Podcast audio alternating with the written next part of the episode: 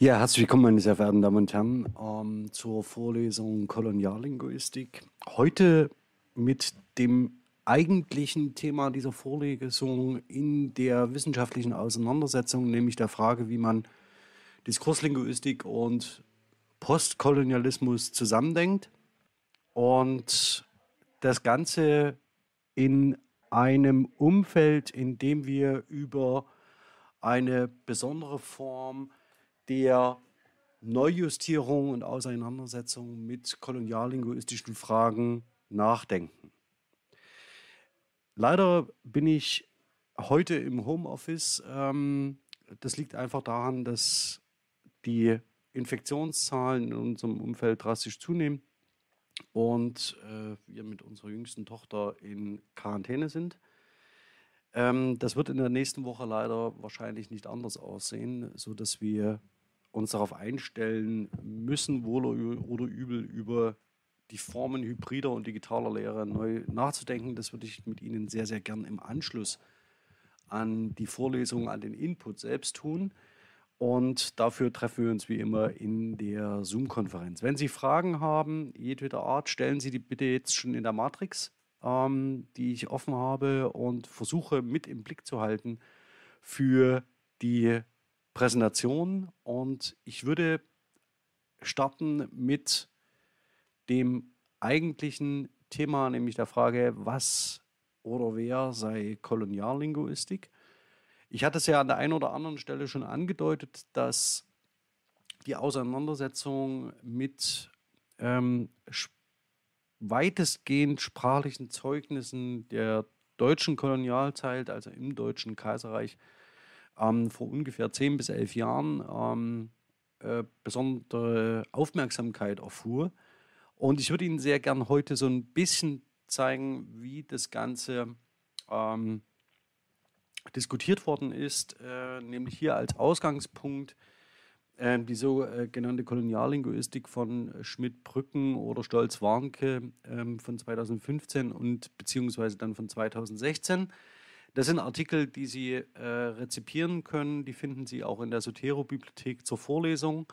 Und das, was man tatsächlich von vornherein als Prämisse sagen muss, ist, dass diese Orientierung an der deutschen Kolonialzeit mit zu dem ähm, zentralen Definitionskern dieser äh, ersten und tiefergehenden Auseinandersetzungen gehörte, nämlich die Konzentration auf den öffentlichen Diskurs äh, im Kaiserreich.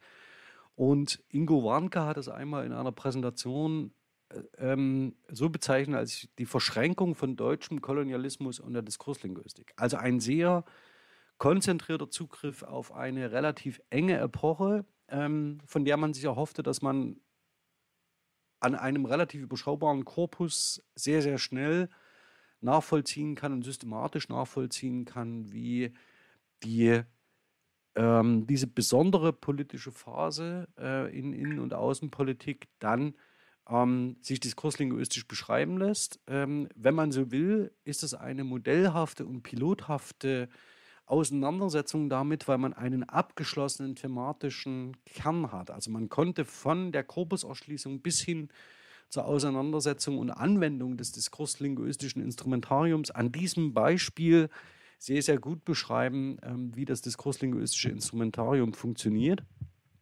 Und daneben etabliert sich auch die sogenannte Missionarslinguistik, ähm, bei der es vor allen Dingen darum geht, Kodifizierungsversuche indigener Sprachen durch sogenannte Missionarslinguisten, also Laienlinguisten, ähm, genauer zu untersuchen und verfolgt dort varietätenlinguistische Fragestellungen, also das heißt die Wechselwirkung des einen auf die anderen und umgekehrt. Und hier ist tatsächlich, tatsächlich noch sehr, sehr viel zu tun. Ähm, und man muss sich im Moment, glaube ich, die Frage stellen, aus welcher Perspektive man sich solche Kodifizierungsversuche anschaut. Ähm, das werden wir in einem äh, Drittmittelprojekt demnächst tiefer und weitergehender verfolgen, nämlich in ähm, einem IWEC DAAD-Projekt. Und da freue ich mich schon sehr drauf, weil wir da, glaube ich, eine sehr, sehr schöne Quelle für die Untersuchung haben. Aber dafür ist jetzt nicht die der richtige Ort hier äh, in der Vorlesung, zumindest jetzt hier einleitend noch nicht. Genau, das, was man, äh, der Gegenstand schlussendlich, wenn wir über deutsche Kolonien und Schutz, sogenannte Schutzgebiete sprechen, dann reden wir über einen Raum, den wir bisher in der Vorlesung weitestgehend noch nicht gestreift haben. Ähm, interessant ist für uns ähm, der, die, der südliche Teil des Kontinents Afrika, da sich tatsächlich in diesem ähm, Bereich unsere äh, Interessen überschneiden. Also das heißt, die Forschung zur hernutischen Mission und die äh, Koloniallinguistik in der eben skizzierten Ausprägung. Und das, was man, um das nochmal zu illustrieren, im Wesentlichen ähm, äh, sichtbar machen kann in dieser Erforschung der, äh, des Deutschen Kaiserreichs oder der deutschen Kolonialzeit, ist, ein Reflex auf das, was weltweit eigentlich schon passierte und zu dem Zeitpunkt, wo man, wo das Deutsche Kaiserreich in, ähm, als Kolonialmacht auftritt, an und für sich schon abgeschlossen ist, nämlich der sogenannte Abolitionismus, also die Sklavenbefreiung. Und ähm, der Fokus in der Vorlesung selbst zur Koloniallinguistik lag ja immer wieder genau auf diesem Punkt, nämlich, dass man beobachten kann, wie eine jahrhundertealte Unterjochung und Ausbeutungstradition in neue äh, Formen der Ausbeutung ähm, transformiert wird, also wo aus kolonialen Praktiken äh, postkoloniale und neokoloniale werden, die ja nicht erst mit der ähm, politischen Unabhängigkeit der ehemaligen Kolonien in der Mitte des 20. Jahrhunderts beginnen, sondern hier bereits im 19. Jahrhundert ähm, durch tiefgreifende soziale Umwälzungen, die dort ihren äh, Ausgang nehmen und natürlich auch dokumentarisch begleitet werden. Und die Koloniallinguistik, also die Diskurslinguistik der deutschen Kolonialzeit oder des deutschen Kolonialismus, setzt hier sehr viel später an und hat vor allen Dingen dann, sieht nur, beobachtet die Reflexe und die selbstverständlich kommunizierten ähm, sprachlichen Konstrukte.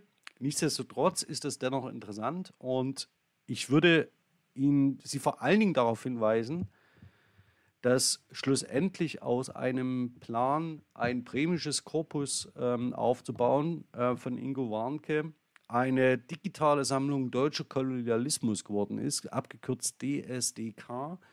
Ich habe Ihnen die Ressource äh, auf dem Slide verlinkt die Sie frei zugänglich benutzen können und die auch in das deutsche Textkorpus DTA, also nee, in das deutsche Textarchiv DTA eingespeist ist. Das heißt, diese Untersuchungsmöglichkeiten stehen Ihnen heute schon zur Verfügung. Sie können gerne in der Beschreibung unter diesem Video ist die Präsentation verlinkt, sodass Sie ähm, diese Präsentation dann auch benutzen können. Ähm, für die weitere Beschäftigung wird von uns von Interesse sein, welche Analyseinteressen die Koloniallinguistik hier zum Beispiel nach Schulz, äh, Matthias Schulz von 2016 äh, für sich ausmacht. Und Sie werden hier schon sehen, dass wir uns, wenn wir in der letzten Woche, deswegen brauchte ich den Vorlauf über linguistische Diskurslinguistik auf der einen Seite und kritische Diskurslinguistik oder Diskursanalyse auf der anderen Seite unterhalten haben, hier vor allen Dingen Vertreterinnen finden, die sich eher der linguistischen Diskursanalyse zuweisen lassen, nicht zuletzt Ingo Warnke, die vor allen Dingen zunächst erstmal deskriptiv bestimmte sprachliche Muster aufdecken. Und Sie sehen schon, dass wir uns hier bewegen auf einer, wenn man so will, eher lexikologisch, lexikografisch orientierten Ebene, die zwar bestimmte lexikalische Einheiten genauer im Blick hat, aber sich zum Beispiel noch nicht ähm, auf eine äh, äh, maschinelle Analyse von Sprachmustern, zumindest 2016, richtet, auch noch nicht zwingend über Diskursakteure spricht, auch wenn das nach und nach immer eine größere Rolle gespielt hat. Ähm, und Sie sehen aber hier, dass das ähm, vor allen Dingen äh, um die sprachliche Auseinandersetzung geht. Das heißt, wie, was entsteht aus der Kontaktsituation, welche bestimmten ähm, Ausdrücke sind zum Beispiel aus ähm, der Perspektive eines Rassismus zu denken? Ähm, und gibt es Schlüsselwörter äh, des kolonialen Diskurses, bestimmte ideologische Marker, also das heißt, die wir in den letzten Wochen hergeleitet haben, aus dem Foucault'schen Überlegungen zu äh, Machtverhältnissen, Machthierarchien. Das heißt, eine deskriptive Diskurslinguistik am Beispiel der deutschen Kolonialzeit nach Foucault. Das ist das, was wir uns unter einer Koloniallinguistik vorstellen äh, können und wollen, hier mit äh, der Setzung. Ich würde das Ganze dennoch ein bisschen weiter drehen, noch die Schraube und durchaus die Analyseinteressen auch der kritischen Diskursanalyse hier zu Wort kommen lassen. Denn natürlich haben bestimmte ideologische Schlüsselwörter, ähm, die ja schon aufgezeigt sind, sowas wie Mischrasse und Rasse zum Beispiel, ähm, natürlich ähm, das Potenzial aus einer bestimmten weltanschaulichen Perspektive heraus kritisiert zu werden. Ähm, allerdings würde ich dann ganz gern meine weltanschauliche Perspektive transparent machen, um eben dem ähm, der Kritik, der sich die kritische Diskursanalyse immer ausgesetzt sah, zumindest auf dieser Ebene zu begegnen. Das, die Quellen, die wir uns bisher in der Vorlesung angeschaut haben, sind allesamt aus der Herrnhutischen Mission ähm, zusammengestellt, nämlich, äh, und das ist das Herrnhutische Missionsgebiet Ende des, oder in der Mitte des 19. Jahrhunderts aus dem Moravian Atlas von 1853. Und Sie sehen schon, wir haben Berührungspunkte hier im Süden Afrikas zumindest und auch an allen, äh, auch an einigen anderen Stellen ähm, in Afrika, wo die deutsche Kolonialmacht und die herrnhutische äh, Mission ähm, aufeinanderprallen, wenn man so will. Ähm, den Fokus heute würde ich allerdings noch einmal auf Nordamerika legen, da wir da in der letzten Sitzung äh, schon gestanden haben und uns einige Quellenbeispiele genauer angesehen haben. Einfach deshalb, um zu illustrieren, was denn, wie ich denn mit den Analyseinteressen einer Koloniallinguistik mir unsere Quellen aufschließen kann. Und das soll exemplarisch auch dazu dienen, um Ihnen zu zeigen, an welchen Punkten man eine solche Analyse ansetzen kann. Ja, der Vorteil, und auch diese, diesen Slide sehen Sie nicht zum ersten Mal, ist, dass wir faktisch mit der herrnhutischen Mission ähm, viel, viel weiter zurückreichen ähm, als die Diskurslinguistik der deutschen Kolonialzeit oder des deutschen Kolonialismus und ähm, einen sehr viel weiteren und ergänzenden, vielleicht korrigierenden Blick auf das oder auf die Ergebnisse bekommen, die in der Koloniallinguistik dieser gezeichneten und illustrierten Ausprägungen aufgebaut worden sind.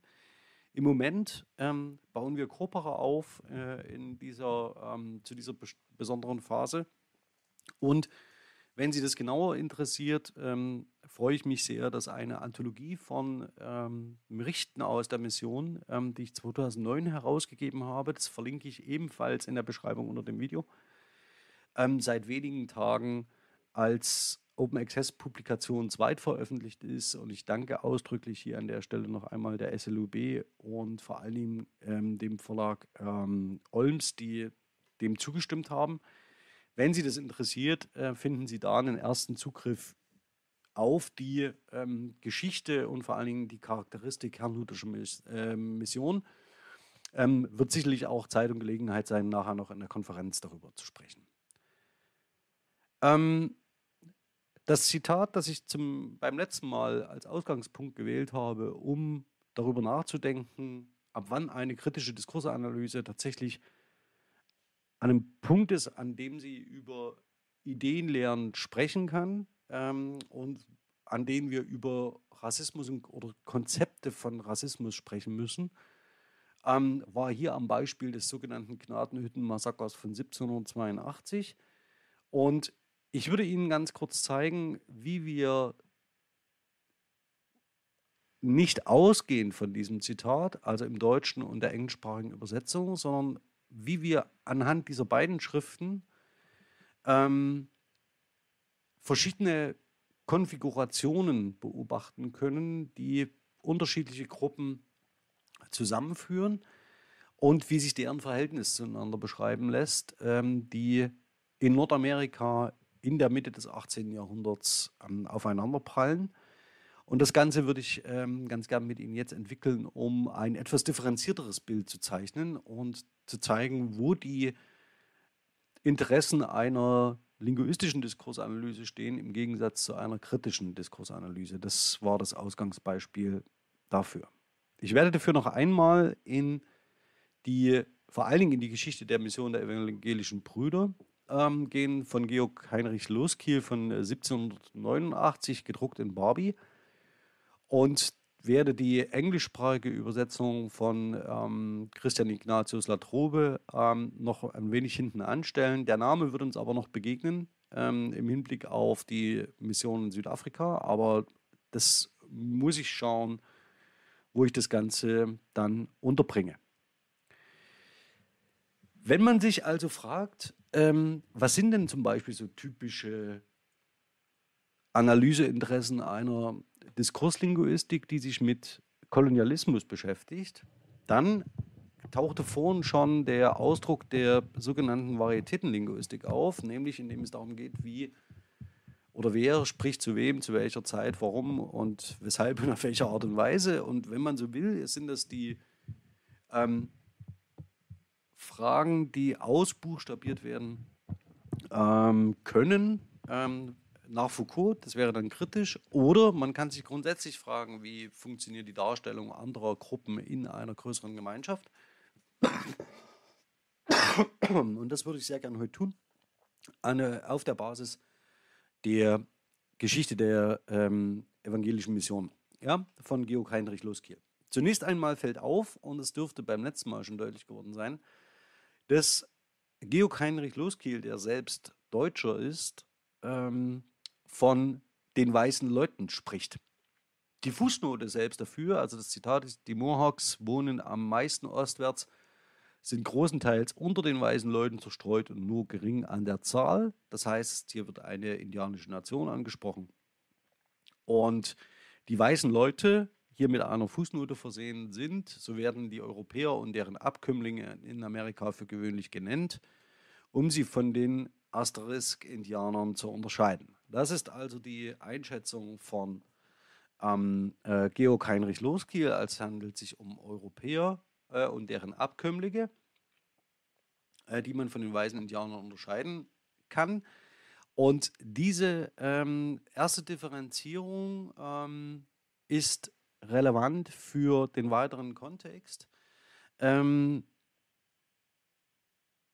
denn wir sind ähm, hier natürlich in einer Auseinandersetzung oder sagen wir mal so in einer ähm, äh, Situation, in der die eine Gruppe immer auf die andere zielt und mit sprachlichen Zuweisungen arbeitet. Ähm, dazu kann man sich dann äh, unterschiedliche Einschätzungen von Loski anschauen, wie er das Zusammenleben zwischen Weißen und äh, den ähm, äh, Native Americans oder First Nations, wie man sie auch nennt, ähm, das die Unterscheidung differiert ähm, zwischen äh, in Regionen in Nordamerika. Wie sie zum Beispiel ähm, sich zu bestimmten gesellschaftlichen äh, Aspekten verhalten. Hier zunächst einmal als Zitat: Gott stellen Sie sich als den Allmächtigen vor, der so viel Gutes tun kann, als er will, zweifeln auch nicht, dass er gegen die Menschen gnädig und gütig gesinnt sei, weil er allen Früchten Kraft zum Wachsen Regen und Sonnenschein gibt und den Menschen Fische und Wild zur Nahrung zukommen lässt. Dabei sind sie der Meinung, Gott habe das Wild und die Fische vorzüglich für sie und nicht für die weißen Leute geschaffen. Ja, also da geht es um äh, schon um Verteilungen des Ganzen. Interessanter ist äh, die, ähm, die Tatsache, dass es sich bei weißen Leute offensichtlich um eine Übersetzung eines Schimpfworts handelt. Ähm, das sehen Sie in dem Zitat danach. Für den sonntäglichen Kirchenbesuch wurden sie von den übrigen ebenso öffentlich gehasst und Sonntagsindianer, auch wohl Shornaks, das ist weiße Leute genannt, welches der ärgste Schimpfname sein sollte. Also diejenigen, die getauften Indianer, ähm, die äh, in die Kirche gehen, werden als Shornaks bezeichnet. Das ist die Bezeichnung für die weißen Leute. Und das bedeutet hier nach Loskiel Sonntagsindianer. Das kennen wir auch aus anderen äh, herabsetzenden ähm, Kontexten, in dem man eine spezifische Tätigkeit zum Eigennamen einer ganzen Gruppe macht, die dann gleichzeitig herabsetzend wirkt. Das sehen Sie hier an diesem Beispiel. Also das Zusammenleben ist durchaus spannungsvoll. Allerdings ähm, kann man auf sich ja immer die Frage stellen, wenn zwei Kulturen aufeinander prallen, wie sie idealerweise auch miteinander ähm, agieren. Und das Ganze äh, funktioniert, dieser Transfer, der dann immer auch ein kultureller Transfer ist, funktioniert im Norden Amerikas auf ganz unterschiedlichen Art und Weisen. Ähm, Sie sehen hier zum Beispiel, dass es offensichtlich ähm, die äh, Natives ähm, die europäischen Geldsorten ähm, benutzen und mit der Benutzung der Geldsorten auch die Bezeichnungen dafür ähm, einführen.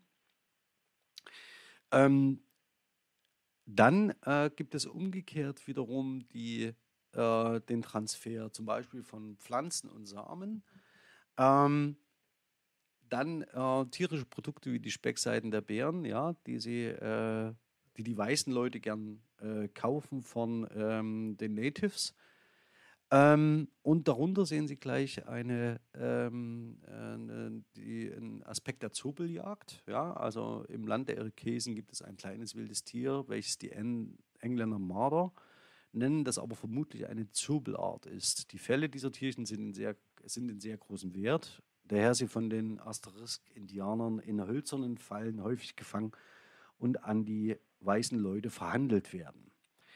Sie sehen schon an diesem Zitat, deswegen hebe ich das hier einmal raus, dass wir durchaus, obwohl wir nicht so weit weg sind von der Neuzeit, bestimmte sprachliche Besonderheiten äh, feststellen können, die das Ganze etwas anders klingen lassen als unseren gegenwärtigen Sprachgebrauch. Und das ist, wenn man mal von dem Missionskontext und dem äh, Kolonialkontext absieht, für uns extrem interessant, weil wir dabei damit natürlich bestimmte Sprachwandelphänomene des Deutschen ähm, äh, beobachten können, die wir hier in unseren Berichten in einer großen Zahl beschreiben können. Und um einzelne Aspekte hier rauszuheben, die Präposition in, die Fälle dieser Tierchen sind in großem Wert, würde man in der Form heute wahrscheinlich nicht mehr ähm, so verwenden. Ähm, und auch, dass man, wenn man handelt, dass man bestimmte Dinge verhandelt, also weghandelt. Ähm, das äh, wäre ebenfalls im heutigen Sprachgebrauch als unüblich zu markieren. Ähm, das, äh, in, äh, das äh, Zitat mit dem Büffelfisch, ja, ähm, den sowohl die weißen Leute als auch die äh, Natives so nennen, kommt daher, dass man äh, ihn im Wasser bis, bisweilen brummen hört. Ähm, und hier sehen Sie auch, dass es äh, begriffliche Gemeinsamkeiten und, äh, gibt, die sich entwickeln ähm, im kulturellen Transfer. Ja, also nicht nur Unterschiede, sondern auch Gemeinsamkeiten.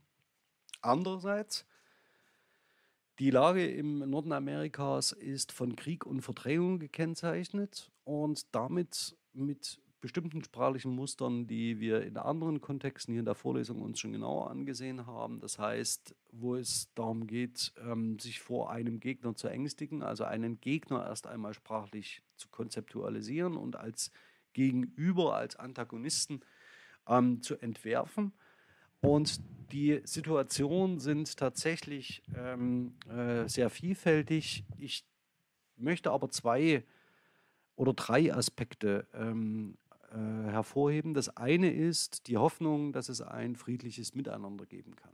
Im Anfang schien es, als ob die Europäer und die Asterisk-Indianer neben und untereinander ruhig und friedlich würden leben können. Noch im Jahr 1781 lebten am Muskingum verschiedene sehr alte Indianer, die beim Bau der ersten Häuser von Philadelphia gegenwärtig waren. Diese bezeugten, dass damals die weißen Leute mit den Indianern aufs Freundschaftlichste umgegangen seien, sodass sie ein Volk mit ihnen zu sein schienen. Das ist der Fall, den man sich vielleicht erhoffte. Zumindest unter einem Teil der äh, großen Nationen der Natives. Ähm, andererseits gibt es auch Schilderungen wie diese. Einmal eroberten sie mit Sturm eine kleine Festung, darin sie, ohne selbst einen Mann zu verlieren, 40 bis 50 Weise Männer, Weiber und Kinder zu Gefangenen bekamen. Die Leichtigkeit des Sieges hatte sie zur Gelindigkeit gegen ihre Gefangenen bewegen sollen. Aber stattdessen ermordeten sie alle, wenige ausgenommen, mit kaltem Blute. Selbst die Kinder schlugen sie gegen die Bäume. So barbarisch handeln vorzüglich die Irokesen. Also das sind natürlich Bewertungen äh, auch von Kriegshandlungen, ähm, die sich hier natürlich erstmal ganz neutral beschreiben lassen, aber die zur Einschätzung dieser Gruppe äh, der Natives, also hier der Irokesen, beitragen. Ähm, und die von den Leuten, die diese Texte lesen, sekundär rezipiert werden. Das heißt, sie diese Erfahrungen selbst nicht sammeln, aber die natürlich zum Aufbau dieses Wissens in Europa ähm, äh, äh, führen werden. Und ähm, die Irokesen hier in ein äh, bestimmtes Licht stellen. Das mag einer historischen Tatsachenbeschreibung entsprechen. Allerdings, die natürlich zur spannungsvollen ähm, Situation äh, im Norden Amerikas nicht ganz unwesentlich beiträgt und vor allen Dingen in Europa ein spezifisches Wissen über Irokesen erzeugt, ähm, das dann natürlich auch weitergetragen wird. Andererseits, und das sei auch gesagt, ähm, und da sehen wir die Gegenbewegung und wir sehen auch den Grund für diese spannungsvollen Auseinandersetzungen, nämlich die Ankunft der Europäer gab also Veranlassung zur Wanderung ganzer Völkerschaften. Ähm, und das, was hier Mitte des 18. Jahrhunderts noch relativ freundlich als Wanderung bezeichnet wird, gipfelt irgendwann ähm, in der Vertreibung der Cherokee ähm, und dem sogenannten Pfad der Tränen. Ähm, das heißt, wo wir tatsächlich von äh, Vorformen dessen sprechen müssen, dass man an anderer Stelle dann Genozid nennt. Ähm, und ich würde äh, behaupten wollen, dass sich hier in letzter Konsequenz keine der beiden Seiten etwas geschenkt hat äh, und wir aber um die Zeit der amerikanischen Unabhängigkeit und dessen, was wir als westliche Demokratien feiern, auf dem Boden der Vereinigten, heutigen Vereinigten Staaten Gewaltakte unvergleichlichen Ausmaßes abspielten, äh, von denen wir in unserer Wildwest-Romantik nach Karl May, wir hatten das Ganze im, ähm, in der Diskussion nach der Vorlesung in der letzten Woche natürlich nichts mehr zu sehen ist. Ja. Das verzerrte Bild übrigens, das wir in Europa von ähm, dem wilden Westen und dem, was wir ähm, äh, in Karl May-Filmen äh, sehen, ähm, ist im Übrigen eines, das sich eher mit den Relikten äh, der Kultur der Natives ähm, beschreiben lässt, nämlich als sie dann vertrieben waren aus ihren Siedlungsgebieten ähm, in die Prärie und Prärie-ähnliche Landschaften, dass sie dann tatsächlich zu dem geworden sind, was wir bei Karl May sehen. Es ist also eine, das Bild, was dort erzeugt wird, ist also faktisch eine Folge dessen, was die weißen Leute äh, in Nordamerika veranstaltet haben. Und zum anderen ist es so, dass es ganz wesentlich unser Bild prägt von dem, wie wir uns den Wilden Westen vorstellen, der eigentlich, und das ist auch in der ähm, Vorstellung, in unserer Vorstellungswelt, glaube ich, historisch, zeitlich nicht ganz allen klar, äh, im Ende des 19. Jahrhunderts liegt und nicht sehr weit äh, vorher. Wenn wir aber auf bestimmte Kulturen schauen, dann lernen wir auch sehr viele Dinge, die ähm, wir aus diesen, äh, die wir immer noch nicht sehr gut verstehen können. Und eines dieser Dinge zeige ich Ihnen hier äh, nach Loskiel, und zwar die Tradition der Belte oder Stringe. Also Sie sehen hier schon einen äh, äh englischsprachigen Begriff von Strings. Ähm, im Deutschen eingedeutscht, wenn Sie so wollen, als direktes, äh, direktes Lehnwort. Und das sind äh, Muschelketten, wenn man das jetzt ein, als knüpfte Muschelketten, wenn man so will. Und das kennen Sie vielleicht, wenn Kinder heute im Karneval und zu Fasching in speziellen Kostümen herumlaufen, worüber man auch mal reden müsste, was zumindest die historische ähm, Bewusstheit, was man da eigentlich trägt, ähm, eine Rolle spielt, ohne das Ganze jetzt kritisch bewerten zu wollen, ähm, die als Schmuck getragen werden. Also entweder als Halsschmuck oder als Stirnband oder als Armband. Ähm, und das sind immer so hol bunte Holzperlen, die irgendwie zusammengeknüpft sind. Das, was dahinter steht, sind die sogenannte Belte auf Wampum. Und Ich lese Ihnen das Zitat einfach mal vor, weil wir bis heute noch nicht genau wissen, wie das ganze System dahinter funktioniert. Und es ist höchst interessant, da wir hier auf eine vollkommen andere Erinnerungskultur und Gedächtniskultur blicken, die den Europäerinnen zu dieser Zeit schon vollkommen fremd war. Und auch dies lernen wir aus ähm, Texten wie dem Loskiel ähm, und haben keine andere Zugriffsmöglichkeit oder nicht mehr sehr viele andere Zugriffsmöglichkeiten genau auf diese Wissensstrukturen und Wissenselemente. Also, dieses Tringe und Belte auf Wampern dienen den Asterisk-Indianern auch als Mittel, sie an das Wesentliche der Verträge zu erinnern, die sie mit benachbarten Indianerstämmen oder mit den weisen Leuten geschlossen haben. Und sie beziehen sich darauf, ebenso wie wir, auf schriftliche Urkunden. Zu gewissen Zeiten kommen sie zusammen, um dieselben wieder durchzustudieren und sich die Begriffe zu erneuern, zu deren Ausdruck und Bestätigung sie bestimmt sind. Sie setzen sich um die Kiste herum, nehmen einen String und Belt nach dem anderen heraus und lassen ihn im Kreise herumgehen, damit ihn ein jeder ihn genau betrachten könne. Dabei wiederholen sie die Worte, die bei der Übergabe desselben gesprochen und damit verbunden wurden. Möglich, dass sie nach vielen Jahren alles noch genau wissen, was sie versprochen haben und was, äh, was ihnen ist versprochen worden. Nicht nur Vertragswerke, sondern auch Geschichten erzählt man so. Mit Belten und Stringen auf Wampum wird gehandelt, also sind währungsadäquat und sie, dienen gleichzeitig dem Schmuck.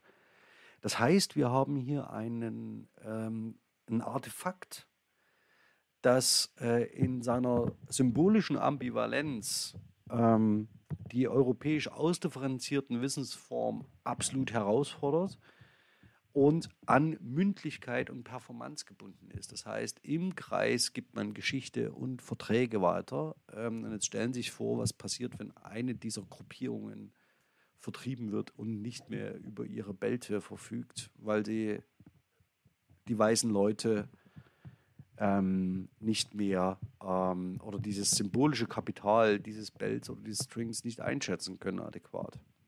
Und ich gehe noch einen Schritt weiter.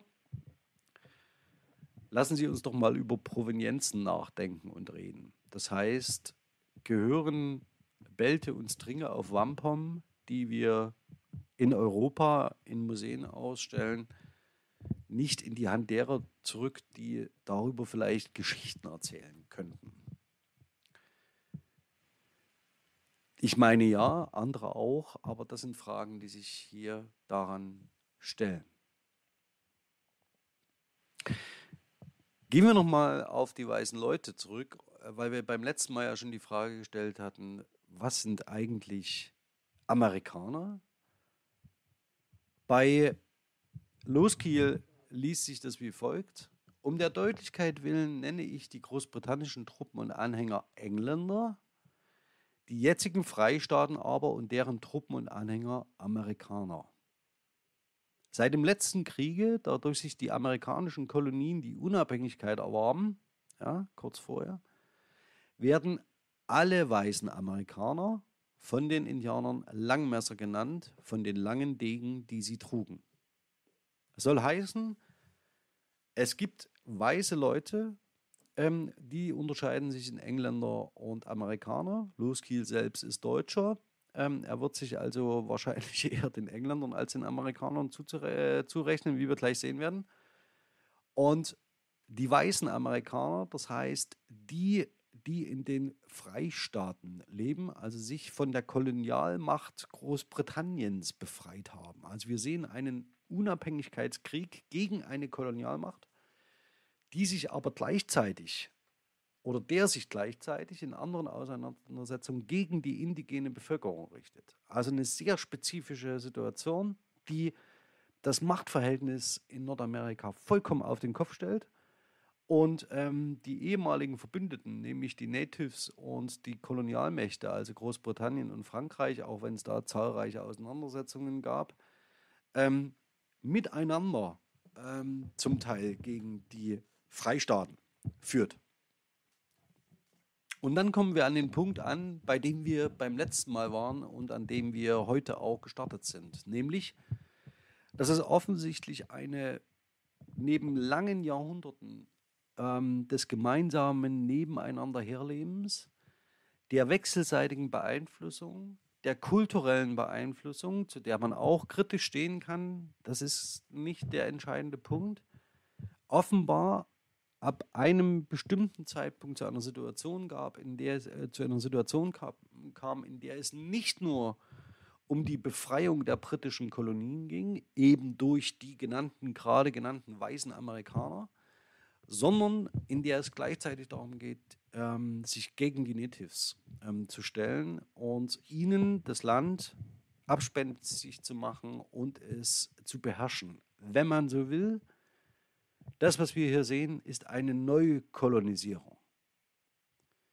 Also wir haben die britische Kolonialmacht und wir haben die nachrückenden Europäer, die Nachfahren und Nachkommen der Europäerinnen, die zu den Freistaaten der späteren Vereinigten Staaten gehören. Und sie kolonisieren das Land neu unter anderen britischen Kolonialherren und unter anderen Vorzeichen als die französischen Kolonialherren, sondern sie führen hier eine neue Ordnung ein. Und die Natives werden diejenigen sein, die darunter zu leiden haben.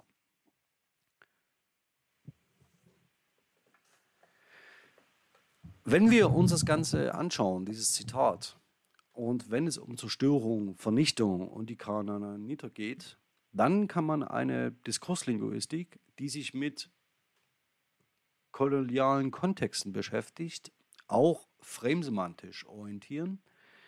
Und das Ganze würde ich Ihnen hier jetzt äh, entwerfen nach Alexander Ziem. Grundlegend ist dafür nämlich das Zitat die Annahme, dass ein sprachlicher Ausdruck sowie Zerstörung, Vernichtung oder Kanaaniter Wissen in Gestalt von miteinander zusammenhängenden Informationseinheiten, also Frames, Deutungsrahmen oder Wissensrahmen, aufruft, deren Strukturzusammenhang mit linguistischen Mitteln beschrieben werden kann. Und das Ganze würde ich an der Basis von FrameNet jetzt für Sie noch einmal entwerfen. FrameNet taucht jetzt hier in der Vorlesung zum allerersten Mal auf. Ähm, ich würde es heute nur einführend Ihnen zeigen wollen. Wir werden im Verlauf der Vorlesung und vor allen Dingen im Kontext der exemplarischen Analysen immer wieder darauf zurückgreifen. Insofern verpassen Sie nichts, wenn ich das jetzt nicht ähm, detailliert ausführe. Aber ich würde Ihnen zunächst erstmal den Frame Friendly or Hostile ähm, zeigen wollen, in dem es darum geht, dass eine bestimmte Gruppe als Freund und Feind definiert wird, indem man ähm, den anderen zu einem Gegner ähm, stilisiert und macht, der einem feindlich gegenüber eingestellt ist. Also das heißt, es ist so, dass wir hier äh, in diesem Zitat, Sie sehen hier nochmal Latrobe von 1794, das Gegenüber diskreditiert, also den Natives als Kanaaniter gleichsetzt und dann als einen Gegner, den man als feindlich ähm, äh, wahrnimmt und vom Angesicht der Erde wischen möchte, indem man ihn nämlich vernichtet, also indem man ihn zerstört. Und Sie sehen, dass äh, darauf kommt es mir jetzt hier an, ähm, es einen Agent gibt, der hier im FrameNet in einem wichtigen Frame-Element als Destroyer ähm, markiert ist. Und dieses Frame-Element des Destroyers, wir haben einen Patient, der unter dieser Zerstörung leiden wird. Und wir haben einen Grund, warum das passiert. Ähm, und das Ganze sehen Sie hier in einem typischen Argumentationszusammenhang bei ähm, Latrobe. Es sind die Amerikaner, die, ich danke dir, es sind die Amerikaner, die zerstören, sind die Natives, die davon betroffen sind. Und als Grund wird nicht etwa wie in FrameNet ein Meteorit angegeben, sondern als Grund wird angegeben, dass die Amerikaner das Land für sich beanspruchen, weil sie Christen sind.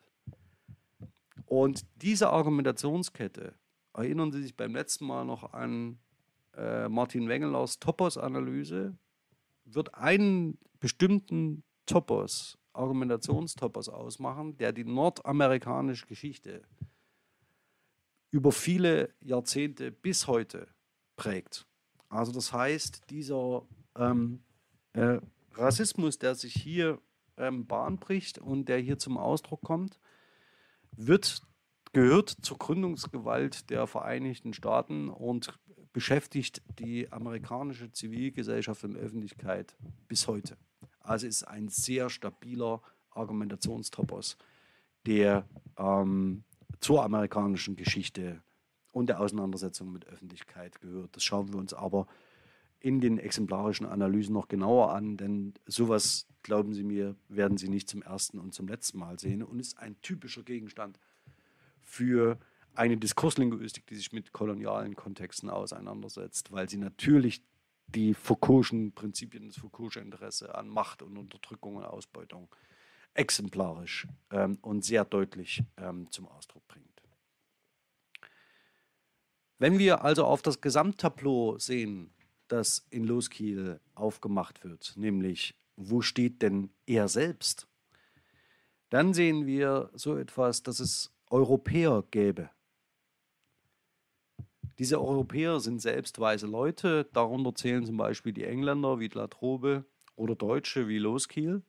Die beide gehören aber zur Herren- oder Brüdergemeine, sehen sich eigentlich aus diesen nationalen Zuordnungen ausgegliedert und eigentlich als weltumspannende philadelphische Gemeinschaft nicht Teil dieser nationalen Zugehörigkeiten und Auseinandersetzungen.